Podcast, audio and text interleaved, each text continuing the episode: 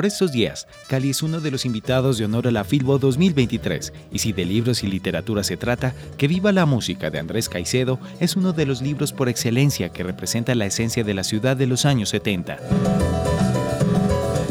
Ese texto muestra una ciudad que vivió una constante transformación y con elementos que la representaban muy bien gracias a la pluma de Caicedo, como la música y la vida narrada de una manera algo personal y especial.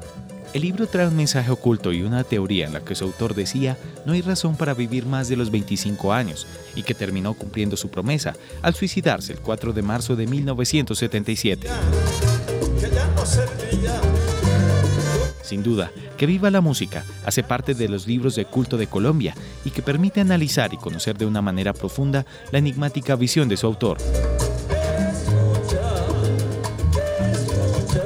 En esta novela, Andrés Caicedo muestra una gran influencia por parte de autores como Julio Cortázar, Edgar Allan Poe, Mario Vargas Llosa y Manuel Mejía Vallejo. De este último en particular, su novela Aire de Tango de 1973, por su narración musical paralela que Caicedo replica a su manera en esta obra.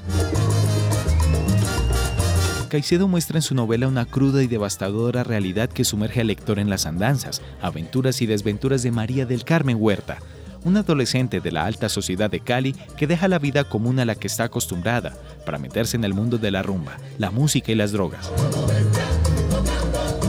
La novela está dividida en dos partes, la primera marcada por la música rock, en particular por los Rolling Stones y la vida de la clase alta caleña, y la segunda marcada por la música salsa y el descenso a los barrios bajos de Cali.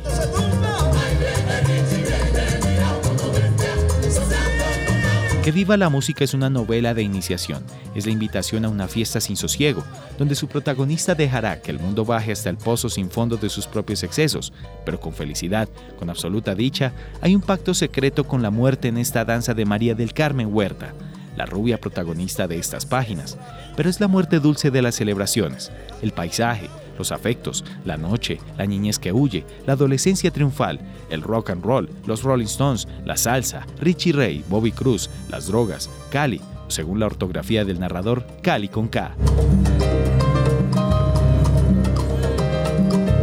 Es asimismo una iniciación al descubrimiento de una sociedad colombiana que comienza por el cielo del norte con su avenida Sexta, su parque Versalles y sus parajes mágicos, hasta llegar al infierno del sur con su caseta panamericana, su río Pance, sus barrios más allá de Miraflores, su cordillera de los Andes alada y los refugios de la salsa y el sexo en los límites finales de la calle 15.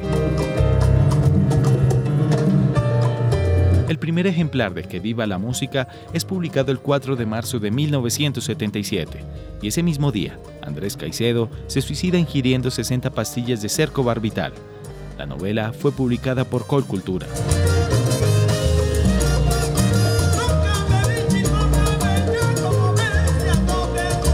Que viva la música, libro protagonista de la Feria Internacional del Libro 2023.